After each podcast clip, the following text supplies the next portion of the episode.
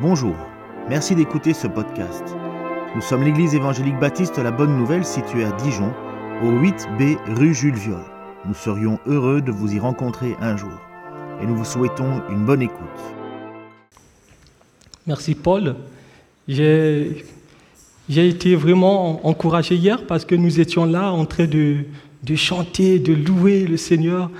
C'était merveilleux de voir que nous pouvons chanter l'évangile, comme hier avec, avec Charles, merci, de voir qu'on chante l'évangile, on chante Jean, Jean, 16, Jean 3, 16 et, et d'autres cantiques. C'est une grâce parce que euh, ici en France, le Seigneur nous permet de nous réunir sans être persécutés. Par contre, dans d'autres pays, comme en Afrique du Nord, euh, en Corée du Nord, ainsi que dans d'autres pays, on se rend compte que les chrétiens, pour euh, pour se réunir, pour louer, adorer, ils doivent se cacher à cause de la persécution. C'est une grâce. On doit profiter encore davantage pour, euh, louer, adorer le Seigneur et partager sa parole, partager l'évangile à ceux qui ne le connaissent pas. Donc ce matin, je, je veux bien que nous poursuivions avec le serment sur la montagne, en particulier les béatitudes, bien qu'on on avait commencé. Donc euh, ce matin, je vais on, va méditer sur la huitième béatitude qui nous parle de ceux qui sont persécutés pour la justice. Ceux qui sont persécutés pour la justice. Mais avant cela, je vais quand même prier encore pour que le Seigneur puisse nous, nous préparer, que nous soyons attentifs à sa parole et qu'il nous aide par son esprit à mettre en pratique sa parole. Seigneur, comme une biche qui soupire après des courants d'eau, nous soupirons après toi. Nous avons soif de toi, Seigneur. Nous voulons mettre pause, faire une silence dans nos cœurs afin que nous puissions t'entendre, nous puissions comprendre ce que tu, veux nous enseigner, ce que tu veux nous communiquer ce matin. Et par-dessus tout, Seigneur, nous voulons pas être des auditeurs oublieux, mais nous voulons être ceux-là qui mettront en pratique ta parole, ceux qui vivront comme toi, Seigneur. Béni sois-tu. Fortifie-nous par ta parole, car ta parole, c'est la vérité, Seigneur. Au nom de Jésus. Amen. Voilà un petit zoom sur les, béatitudes. Les béatitudes nous rappellent en quelque sorte que Dieu, dans sa bonté, nous veut heureux. Dieu ne veut pas nous priver de sa, de sa joie, il ne veut pas nous priver du bonheur. Au contraire, Dieu veut nous donner de la joie et il a dit que Dieu il veut nous donner une joie en abondance. Dieu nous veut heureux. C'est d'ailleurs pour cette raison que Dieu a envoyé son Fils unique, Jésus-Christ, pour nous faire passer des ténèbres à son admirable lumière, changer notre tristesse en joie. Jésus est venu dans le monde pour annoncer la bonne nouvelle aux pauvres, aux aveugles le recouvrement de la vue, guérir ceux qui ont le cœur brisé. Et tout au long de, de cette étude ce que nous avons déjà euh, étudié dans cette section qui nous parle des béatitudes. Nous avons dit que les béatitudes n'ont de sens que dans la foi en Jésus-Christ. C'est parce que Jésus est venu dans le monde, c'est parce que le royaume de Dieu s'est approché de nous en la personne de Jésus-Christ que nous pouvons s'estimer heureux. En dehors de cela, les pauvres ne seront pas heureux. Ceux qui sont ceux qui pleurent ne seront pas heureux. Ils sont heureux justement parce que Jésus est venu pour eux. Jésus est venu inaugurer le royaume. Le royaume qui est annoncé d'avance par des prophètes. Quand on, regarde dans l'Ancien Testament, les prophètes annoncent que le royaume va venir, que le, le, Messie, le roi va arriver. Et Jésus, il vient déjà pour inaugurer le royaume. Jésus, il n'est pas venu pour nous maudire. C'est ce que nous avons vu dans les béatitudes. Au contraire, Jésus est venu pour nous bénir. C'est même ça le sens du mot béatitude, qui veut dire bénédiction, heureux, bienheureux. Donc, on a aussi dit dans, les béatitudes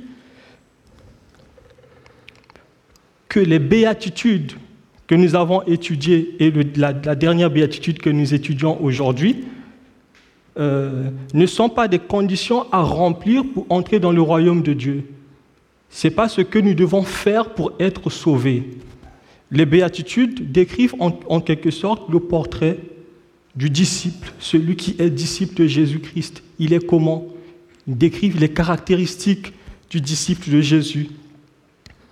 Dans la première béatitude, nous avons vu que le disciple de Jésus, il est avant tout un pauvre en esprit. Il dépend du Seigneur, il dépend de Dieu.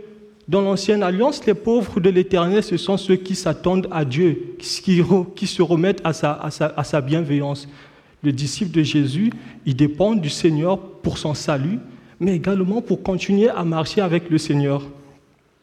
Ça, c'était la première béatitude. Dans la deuxième béatitude, nous avons vu que le disciple de Jésus est celui qui ne s'endurcit pas devant le péché, devant le mal. Il pleure comme cette femme de mauvaise vie qui, qui, pleure pour sa vie ratée de se savoir séparée de Dieu et qui vient devant Jésus. Et Jésus lui dit, tes péchés te sont pardonnés.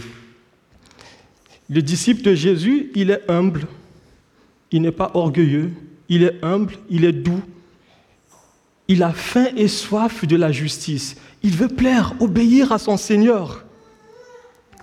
Et il y a un élément important que nous avons relevé également dans, cette étude, c'était que les qualités que nous voyons dans les béatitudes, ce ne sont pas des qualités que, que nous pouvons, que nous allons respecter, que nous, que nous, allons, que nous pouvons manifester par nos propres efforts. C'est par le Saint-Esprit, par l'aide de Dieu. C'est en fait l'effet de la grâce de Dieu dans nos cœurs qui peuvent nous aider à manifester toutes ces qualités. De nous-mêmes, nous ne pouvons pas. Nous avons besoin de compter sur le Seigneur parce que son esprit habite en nous et son esprit, peut nous aider à être humble, à être un artisan de paix, à rechercher ce qui plaît, ce qui plaît au Seigneur. Donc, dans les béatitudes, il y a le bonheur. Jésus nous parle du bonheur. Et le bonheur dont Jésus nous parle, ce n'est pas le bonheur selon le monde. Dans le monde, on est heureux quand vous demandez à quelqu'un est-ce que tu es heureux? Il va dire oui. Être heureux, c'est être en bonne santé.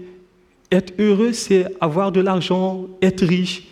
Jésus dit non, ça c'est les critères du monde. Selon Dieu, être heureux, c'est vivre dans l'obéissance à Dieu, dépendre de Dieu. En fait Dieu nous a créés pour que nous trouvions notre plus grande joie en lui pour que nous trouvions notre bonheur en lui, dans sa parole, dans notre dépendance à lui. Nous arrivons en fait à cette, euh, huitième euh, et, et dernière béatitude, les persécutés pour la justice. Je vais lire la parole de Dieu dans Matthieu 5, les versets 10 à 12. Heureux ceux qui sont persécutés à cause de la justice car le royaume des cieux est à eux. Heureux serez-vous lorsqu'on vous insultera, qu'on vous persécutera, qu'on répandra sur vous toutes sortes de mal à cause de moi. Réjouissez-vous et soyez dans l'allégresse, parce que votre récompense sera grande dans les cieux. Car c'est ainsi qu'on a persécuté les prophètes qui vous ont précédés. Je ne sais pas si vous l'avez remarqué, il y a là une sorte de transition. Jésus aborde dans la septième béatitude euh, la, la, paix. Il nous demande d'être les artisans de paix. Et là, dans la huitième béatitude, Jésus parle de la persécution. Il passe sans transition de l'œuvre de la réconciliation à une expérience de l'hostilité que les disciples peuvent vivre il y a déjà cette transition qu'on voit entre la, septième, entre la septième et la huitième béatitude. En dehors de ça, on voit déjà une similitude entre la première béatitude et la huitième. Si vous vous rappelez, dans la première béatitude, Jésus, c'est Matthieu, le chapitre 5, le verset 3, Jésus dit, Heureux les pauvres en esprit, car le royaume de Dieu est à eux. Il dit, le royaume de Dieu est à eux. Et là, quand il arrive à la, huitième béatitude, Jésus dit, Heureux ceux qui sont persécutés pour la justice. Le royaume de Dieu est à eux. C'est la même bénédiction que Jésus proclame là pour ceux qui sont pauvres en esprit. C'est ses disciples. Ils sont persécutés également pour la justice. Jésus nous montre dans cette béatitude que l'opposition est une relation inévitable pour ceux qui veulent mettre en pratique l'ensemble des béatitudes, l'ensemble des paroles de Jésus. Ils connaîtront l'opposition. Ceux qui veulent vivre comme les sujets du royaume, ceux qui veulent obéir à la parole de Dieu, ils vont connaître l'opposition, la souffrance, la persécution. Nous avons vu tout à l'heure avec notre frère Paul qui nous a lu, Jean, euh, qui nous a lu Matthieu 5, le verset 13, euh, qui nous parle du sel de la terre et la lumière du monde. Ceux qui veulent être le sel de la terre et la lumière du monde, ils vont connaître la persécution. Jésus dit que nous sommes dans le monde, mais nous ne sommes pas du monde. Le monde en tant que système, le monde appelle ce qui est bien mal. Et le mal dans le monde est qualifié de bien. Ce n'est pas ce que Dieu, Dieu dit. Et c'est justement lorsque, nous allons accepter, lorsque vous acceptez d'être le sel de la terre et la lumière du monde, que vous allez voir que la persécution va commencer, l'opposition commencera. Si vous vivez comme le monde, si vous vivez selon le train de ce monde, les gens diront du bien de vous. Mais lorsque vous allez commencer à dire non au péché, non à la corruption, non aux fraudes, non euh, à tout ce que le Seigneur nous dit de ne pas faire, eh bien là, les gens commenceront à dire, mais, mais qu'est-ce qu'il veut nous montrer celui-là? Il y aura l'opposition. Pire encore, lorsque vous allez vous identifier à Jésus-Christ, Jésus-Christ crucifié, vous allez faire même une expérience avec un ami, commencer à discuter juste comme ça. Vous allez passer des heures et des heures à parler du sport ou à parler de, de santé ou de politique ou autre chose. Mais dès que vous commencez à parler de Jésus, dès que vous allez commencer à dire, tu es pécheur mon frère, tu as besoin de te repentir, Dieu veut te sauver, Jésus est mort sur la croix pour toi, pour te donner la vie, la vie en abondance, la vie éternelle. Et en ce moment-là, vous allez voir que vous n'allez pas passer une heure, deux heures. Faites l'expérience. Moi, j'en ai fait. Ça n'a pas duré. Mais je, je persévère par la grâce de Dieu. Dans le serment sous la montagne, le Seigneur nous présente la persécution comme le lot. C'est le lot normal de toutes les personnes qui incarnent les paroles de Jésus. Toutes les personnes qui veulent obéir à ce que le Seigneur demande, ils seront persécutés. Jésus dit, Heureux ceux qui sont persécutés pour la justice, car le royaume des cieux est à eux. Je vais peut-être, pour que nous puissions bien comprendre ce thème, je vais aborder cela en trois points. Je vais d'abord relever deux dangers qui nous guettent lorsque nous parlons de la persécution. Il y a deux dangers qui nous guettent et je verrai peut-être avec vous, deuxièmement, euh, ce qui, je verrai ce qui, ce, qui, sur quoi nous devons être persécutés, le contexte de la persécution, de la persécution. Et puis, en troisièmement, je verrai avec vous les raisons qui nous poussent à accepter la persécution. Donc là, il y a deux dangers, en tout cas, qui nous guettent lorsqu'il s'agit de parler de la persécution. Le premier danger, c'est de rechercher la souffrance. Jésus ne dit pas dans ce que nous venons de lire qu'il y a du bonheur à souffrir et que la souffrance, c'est quelque chose que nous devons rechercher. Je n'ai pas vu dans le, je l'ai pas vu dans le texte que nous venons de lire. Jésus ne nous demande pas à être masochiste. Non, ce n'est pas ce que le Seigneur nous demande. D'ailleurs, le disciple de Jésus, lorsqu'il passe par la souffrance, ben, Dieu peut permettre en fait aux disciples de Jésus de passer par la souffrance, d'être persécutés. Mais il va justement se remettre au Seigneur, compter sur sa grâce, compter sur sa bienveillance. Dans Matthieu 26, 42, le Seigneur lui-même, lorsqu'il était, lorsqu'il était temps pour lui de passer par la souffrance, il va prier son Père. Il dit, Père, s'il n'est possible que cette coupe s'éloigne de moi sans que je la boive, que ta volonté soit faite. Le Seigneur Jésus n'était pas celui qui recherchait la souffrance, il n'était pas masochiste. Mais cela, la souffrance était, faisait partie du plan de Dieu pour lui. Il fallait qu'il passe par la souffrance, par la persécution. L'Épître aux Hébreux nous dit que Jésus a accepté la croix à cause de la joie qui lui était réservée. Jésus a souffert la croix, méprisé l'ignominie. Pourquoi? Pour nous, pour nous sauver, pour nous réconcilier avec Dieu. Mais quand il s'agit de parler de la croix, Jésus a pleuré à l'idée de la croix. Il a pleuré. Mais Dieu l'a béni. Dieu l'a béni en le ressuscitant d'entre les morts. En le ressuscitant d'entre les morts, l'apôtre Paul nous dit dans Philippiens 2, 7 à 10 que Jésus s'est abaissé jusqu'à la mort, jusqu'à la mort à la croix. C'est pourquoi Dieu l'a élevé et lui a donné le nom qui est au-dessus de tout nom, afin qu'au nom de Jésus, tout genou fléchisse dans les cieux, sur la terre et sur la terre, et que toute langue confesse que Jésus est Seigneur. Le premier danger qui nous guette, c'est ce danger de rechercher coûte que coûte la souffrance. Un deuxième danger qui nous guette, c'est le danger de provoquer la persécution. Et là aussi, dans la parole, le Seigneur nous demande de veiller afin que ce ne soit pas notre fanatisme, ou notre extrémisme qui fasse à ce que nous soyons persécutés. Nous devons veiller.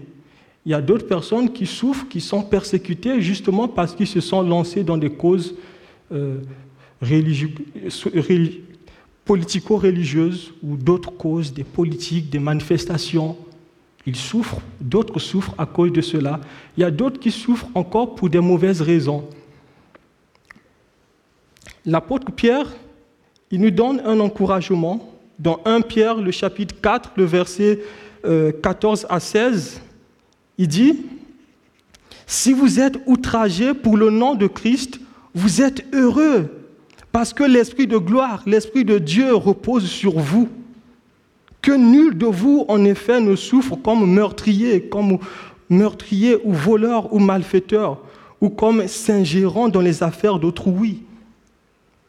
Mais si quelqu'un souffre comme chrétien, qui n'en ait point honte, plutôt, qui glorifie Dieu à cause de ce nom. On peut souffrir pour des mauvaises raisons, comme ce que j'ai relevé. Et nous allons voir ce deuxième point, ce qui doit être à l'origine de la souffrance dans ce contexte ou à l'origine de la persécution. Dans le texte que nous avons lu au début, Jésus parle de ceux qui souffrent de persécution. Pourquoi? À cause de la justice. Remarquez bien, Jésus dit, c'est la justice qui est à l'origine de leur persécution, de leur souffrance. Donc la persécution, c'est quelque chose qui les arrive, les chrétiens là, ou les chrétiens qui souffrent, ça ne vient pas de l'intérieur ça vient de l'extérieur, ça les arrive. Pourquoi ils sont persécutés? Pourquoi ils souffrent? À cause de la justice à cause de leur appartenance à Christ, à cause de leur obéissance au Seigneur. En fait, dans cette béatitude, les croyants sont décrits comme étant déterminés à vivre comme Jésus a vécu, à rechercher la justice de Dieu, une vie qui honore Dieu. Leur désir profond, c'est de plaire à leur Seigneur, de plaire à celui qui les a aimés, le premier, Jésus-Christ. Et c'est justement à cause de cela qu'ils sont persécutés. Donc là, quand on regarde ceux qui souffrent, ceux qui sont persécutés dans le monde, les tendances peuvent, varier, comme en Corée du Nord ou, ou en Afrique du Nord, la persécution est plus rude encore, plus, plus dure. Dès que tu dis que je suis disciple de Jésus, là tu es rejeté par ta famille, je connais certains, un frère qui était, euh, que l'Église avait, avait accompagné. Quand il était devenu chrétien, ses parents lui ont chassé de la maison. Ils ont, ils dit, tu n'es plus mon enfant. Ils l'ont mis dehors. Comment? C'est ce que le Seigneur a dit, on sera haï. Ils l'ont chassé de la maison. Et c'est l'Église qui, qui l'avait accompagné pour que jusqu'à ce qu'il puisse devenir indépendant. Peut-être que nous, ici en France, la persécution que nous vivons, ce n'est pas peut-être, ce n'est peut-être pas la même, la même pression de persécution où nous sommes euh, mis en prison, où nous sommes tapés, où on, vient, on bloque l'église, où on vient, ce n'est pas une persécution physique et violente comme dans d'autres pays, mais nous vivons aussi une persécution d'une autre façon. Lorsque vous acceptez de vivre une vie droite, d'obéir au Seigneur, d'incarner les valeurs, les valeurs, euh, les valeurs chrétiennes, vous allez voir qu'autour de vous, il y aura de l'incompréhension, il y aura de l'opposition, il y aura même de l'hostilité dans votre propre famille. Les gens vont commencer même à dire du mal de vous, mais non, mais celui-là, on ne comprend toujours pas. La Bible dit dans Acte 14, 22 que c'est par beaucoup de tribulations par beaucoup de preuves qu'il nous faut entrer dans le royaume de Dieu. L'accès au royaume est gratuit. On a, il y a plusieurs passages de l'Écriture qui nous disent le salut est gratuit. Mais la, dans, cette, dans ce chemin, dans cette course, le chemin est long, la route est longue, mais il y aura des tribulations dans ce chemin. Le salut, c'est comme on est dans cette pièce, on nous dit, le salut, c'est un cadeau que je t'ai gardé, ça se trouve dans l'autre pièce au fond.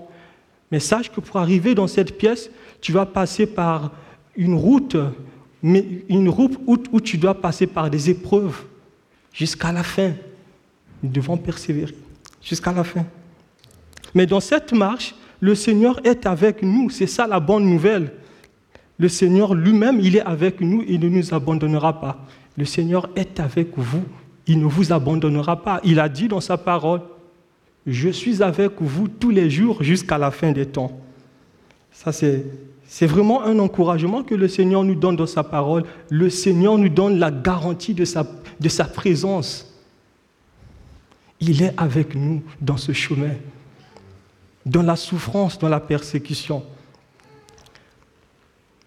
Il y a un auteur, peut-être que vous connaissez, Don Carson, il dit que cette béatitude sert en quelque sorte de test aux autres béatitudes.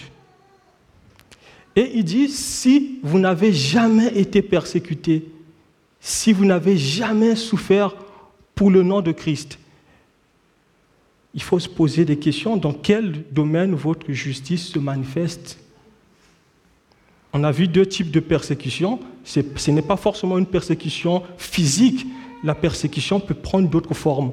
Mais si vous n'avez jamais connu de persécution, il dit, posez-vous la question dans quel domaine votre justice se manifeste réellement? Jésus nous demande aussi de nous examiner quand on regarde les évangiles. Lorsque les gens, lorsque tout le monde dit du bien de vous, posez-vous vraiment la question.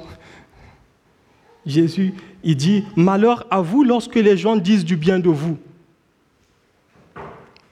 Malheur à vous lorsque les gens disent du bien de vous. Quand on regarde dans l'Ancien Testament, c'était les faux prophètes qui étaient loués, qui étaient appréciés. Mais celui qui portait la parole de vérité était maltraité, il était persécuté. Quand on regarde comme le prophète Jérémie, devant le roi, devant la foule, il parle, il détient la parole de vérité, mais il n'est pas écouté. Mais ce nombre important de faux prophètes qui, disent de mensonges, qui caressent dans le sens du poil, ils sont écoutés. Tout le monde dit du bien d'eux. Et là, Jésus nous demande aussi de nous examiner dans ce sens. Parce que la persécution, c'est une suite logique de la vie du disciple. Jésus nous fait la grâce de croire en lui, mais aussi de souffrir pour lui. C'est ce que nous dit l'Écriture dans Philippiens 1, le verset 29. Et ce n'est pas pour rien que l'apôtre Paul va dire à son enfant, l'enfant de la foi, Timothée, dans 2 Timothée 3, 10 à 12, tous ceux qui veulent vivre pieusement en Christ seront persécutés. Tous ceux qui veulent pieusement, tous ceux qui veulent vivre pieusement en Jésus-Christ seront persécutés. Donc ça, c'est ce qui doit constituer la persécution c'est la justice. Rien que la justice de Dieu, le royaume de Dieu, dans ce contexte. Alors, le troisième et le dernier point, pourquoi devrions-nous accepter la souffrance ou pourquoi devrions-nous accepter la persécution?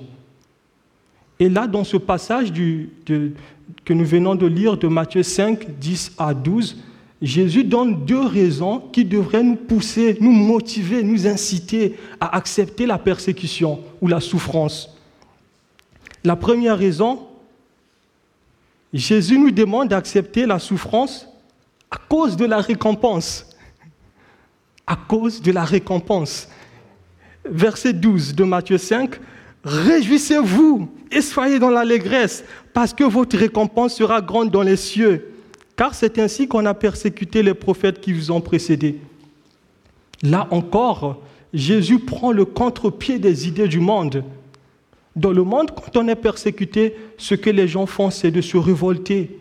Quand on est insulté, c'est de reprendre. Quand on est, on est euh, peut-être piétiné, c'est de piétiner aussi l'autre. Non, Jésus dit non, ne faites pas comme ça. Aimez vos ennemis, priez pour vos ennemis, faites du bien. Dans le monde, quand on est malade, le, mieux, à faire, c'est de se plaindre. Jésus nous dit de ne pas agir comme ça. Vous soyez différents. Vous êtes mes enfants, soyez différents. Et là, dans ce passage, le Seigneur nous donne un ordre, un commandement. Jésus ne veut pas que nous sombrions dans la tristesse lorsque nous sommes persécutés. Jésus ne veut pas que nous sombrions dans la tristesse lorsque nous souffrons. Il veut au contraire que nous ayons une autre attitude, un autre comportement. C'est quoi ce comportement? C'est la joie. Il nous demande de bondir de joie. Lorsque nous souffrons, lorsque nous sommes persécutés, nous devons bondir de joie. Le serment sur la montagne se trouve aussi dans l'évangile selon Luc. Donc là, c'est vrai qu'on se concentre plus sur Matthieu, mais on le retrouve aussi dans l'évangile selon Luc. Mais je vais lire Luc 6, 22 à 23. Heureux êtes-vous lorsque les gens vous haïssent, lorsqu'ils vous, vous rejettent, qu'ils insultent et, et proscrivent votre nom comme infâme à cause du Fils de l'homme. Réjouissez-vous ce jour-là et bondissez de joie, car voici votre récompense est grande dans le ciel.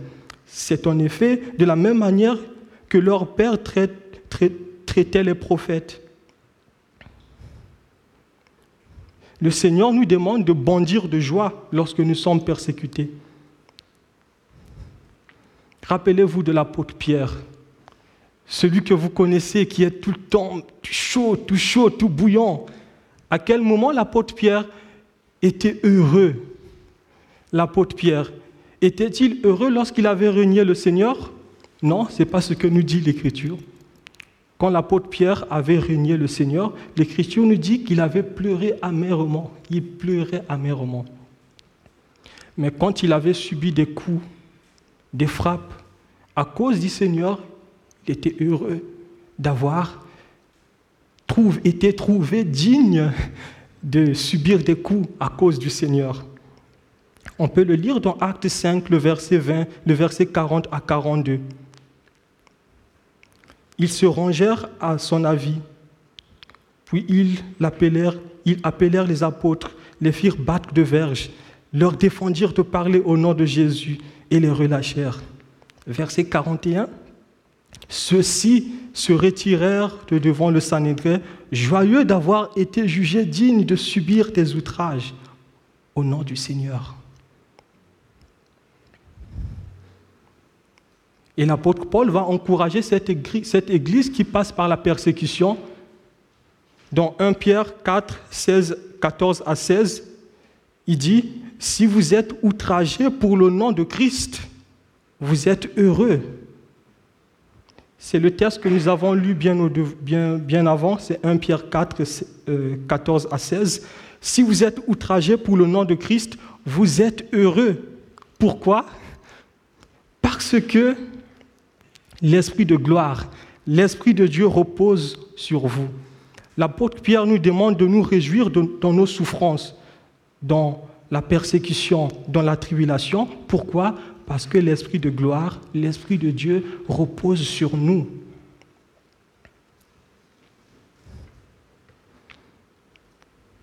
Réjouissez-vous et soyez dans l'allégresse parce que votre récompense sera grande dans les cieux. Votre récompense sera grande dans les cieux.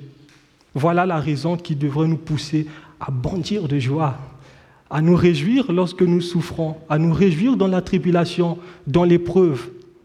Bondir de joie à cause de la récompense que le Seigneur nous réserve dans les cieux.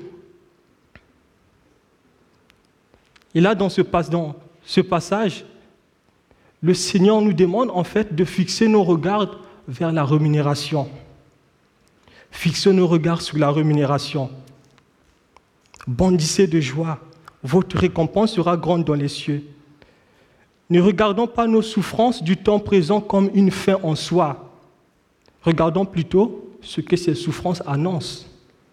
Regardons la rémunération avec les yeux de la foi, fixant les yeux vers la, rémunération, vers la récompense céleste que nous, que nous décrit ce passage. Ne regardons pas ce qui est temporaire et passagère, parce que la souffrance, la persécution, c'est pour un temps, c'est temporaire et passagère. Mais la rémunération, la récompense que nous aurons, c'est une récompense qui est, céleste. Et la Bible nous dit que les souffrances que nous pouvons traverser dans ce monde ne peuvent pas être comparées à la gloire que le Seigneur nous réserve dans les cieux. Dans Romains 8, verset 18, j'estime d'ailleurs qu'il n'y a aucune commune mesure entre les souffrances du temps présent et la gloire à venir qui sera révélée en vous, en nous. En degré, en comparaison il n'y a pas de commune mesure. L'apôtre Paul dit justement dans 2 Corinthiens 4, 17 à 18, c'est pourquoi nous ne perdons pas courage. Et lors même notre homme extérieur se détruit, notre homme intérieur se renouvelle de jour en jour, car nos légères afflictions du moment présent produisent pour nous, au-delà de toute mesure, un poids éternel de gloire parce que nous regardons non point aux choses visibles, mais aux choses invisibles. Les choses visibles sont passagères, mais les invisibles sont éternelles.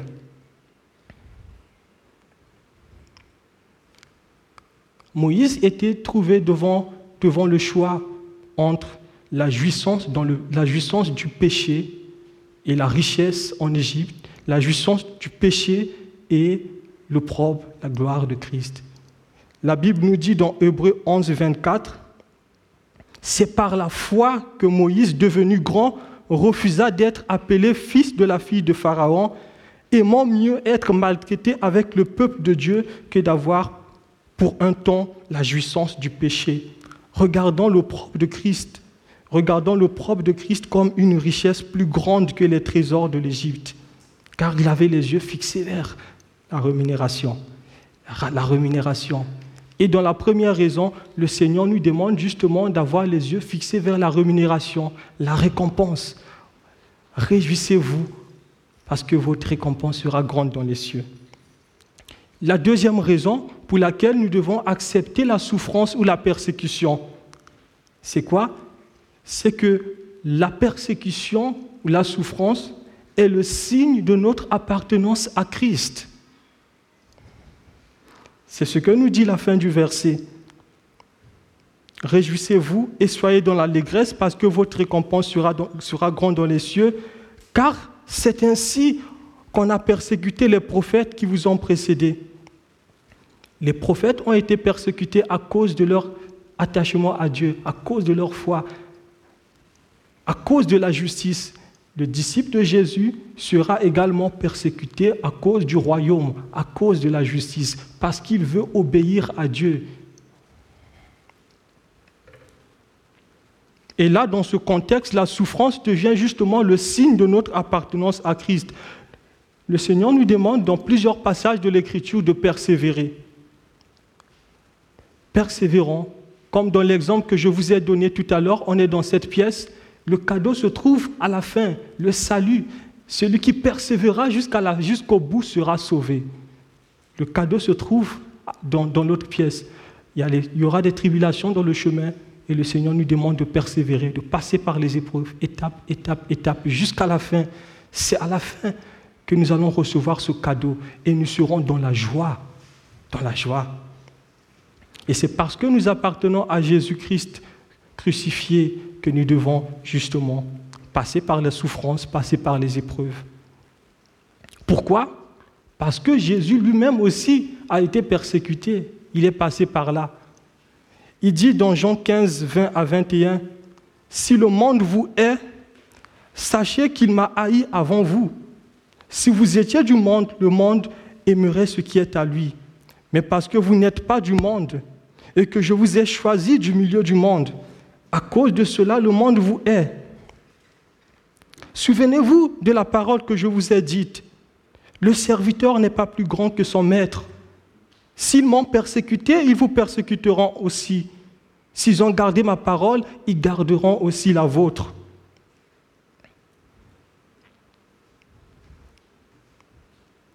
Écoutons cet euh, dernier encouragement, ce dernier texte que je vais lire. C'est un encouragement que l'apôtre Pierre donne à cette église persécutée, cette église qui passe par la souffrance, par la tribulation. L'apôtre Pierre dit, dans 1 Pierre 6 à 9, c'est là ce qui fait votre joie. Quoique maintenant, puisqu'il le faut, vous soyez attristés pour un temps, pour un peu de temps par diverses épreuves, afin que l'épreuve de votre foi, plus précieuse que l'or périssable, qui cependant est éprouvée par le feu, ait pour résultat la louange, la gloire, l'honneur, lorsque Jésus-Christ apparaîtra. Lui que vous aimez sans avoir vu, en qui vous croyez sans le voir encore, vous réjouissant d'une voix ineffable et glorieuse, parce que vous recevrez le salut de vos âmes pour prix de votre foi. Parce que vous recevrez le salut de vos âmes pour prix de votre foi. Alors cette béatitude, heureux ceux qui sont persécutés pour la justice. Il y a deux dangers que nous avons relevés. Le premier danger, c'est de ne pas rechercher la persécution ou la souffrance. Deuxièmement, deuxième danger, de ne pas souffrir pour de mauvaises raisons. Et nous avons vu dans le deuxième point pourquoi devrions, ce, ce sur quoi nous devrons souffrir, c'est pour le royaume, pour la justice de Dieu. Ça, c'était notre deuxième point. Et notre troisième point, pourquoi devrions-nous accepter la souffrance ou la persécution? Pour deux raisons. Premièrement, à cause de la récompense. Et deuxièmement, parce que la souffrance ou la persécution montre que nous appartenons réellement à Jésus-Christ. C'est le signe distinctif des enfants de Dieu.